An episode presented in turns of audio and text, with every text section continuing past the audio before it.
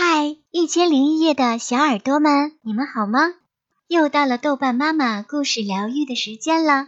如果想听到更多豆瓣妈妈的疗愈故事，欢迎搜索关注豆瓣的伴儿。今天我们要分享的这个故事叫做《卡尔的拖鞋》。卡尔是一个活泼的小男孩，是的，他就像你一样，也喜欢光着脚丫在地上乱跑。踩的地板咚咚作响，而且因为地上太滑，卡尔有好几次都险些滑倒。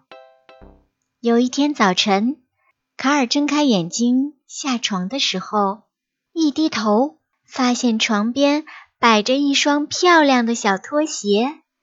这双小拖鞋是蓝色的，像一艘蓝色的小船。卡尔踩进去，站起来。走了两步，哇，太舒服了，好像踩在棉花上一样。他第一次觉得脚上有一双拖鞋，走路是如此轻松，轻轻软软，也不再滑倒了。卡尔真的太喜欢这双蓝色的小拖鞋了，总是穿着它，一刻也不想脱掉。卡尔走，拖鞋也走；卡尔跳。拖鞋也跟着跳，他看到两只鞋在他的脚上，他就好高兴。就连吃饭的时候，也时不时悄悄地看看桌子底下的小拖鞋。看到他们两个在自己的脚上，心里就美滋滋的。晚上睡觉的时候，他把两只小拖鞋整整齐齐摆在自己的床边，然后才肯安然地睡去。早上一睁眼，就先找自己的小拖鞋，确信他们都在，就满足的穿上了。每次出门换鞋的时候，还依依不舍，不想脱掉它们。可是这样的日子并没有持续多久。两个星期之后，卡尔就没有那么关注这两只小拖鞋了。小拖鞋们不再整整齐齐地摆在一起。经常被扔的这一只那一只，有的时候床底下一只，桌子底下一只，还有的时候房间里一只，客厅里一只。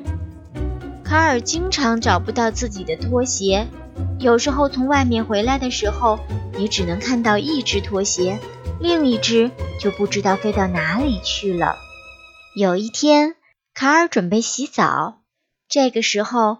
是他急迫的需要穿上两只小拖鞋的时候，可是有一只拖鞋却不见了。于是他开始到处找，却怎么也找不到。卡尔突然着急了，他好想念自己穿着两只小拖鞋舒服的感觉。这时，他听到卫生间的一个角落里有阵阵的哭泣声。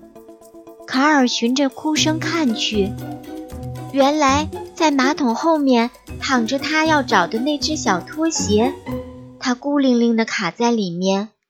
卡尔将它拿起，小拖鞋，你怎么了？哼，我想我的哥哥，我们两只鞋是形影不能分离的。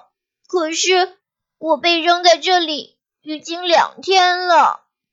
小拖鞋难过的说：“卡尔也难过的偷偷低下了头。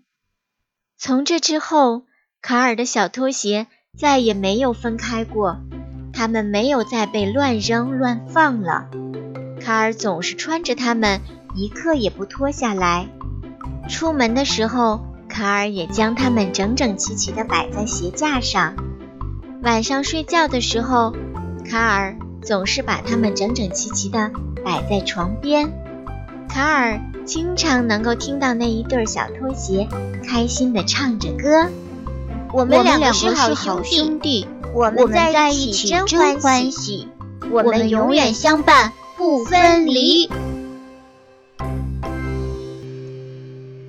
好了，今天的故事就分享到这里了。我是豆瓣妈妈，我们下期再见吧，宝贝们，晚安。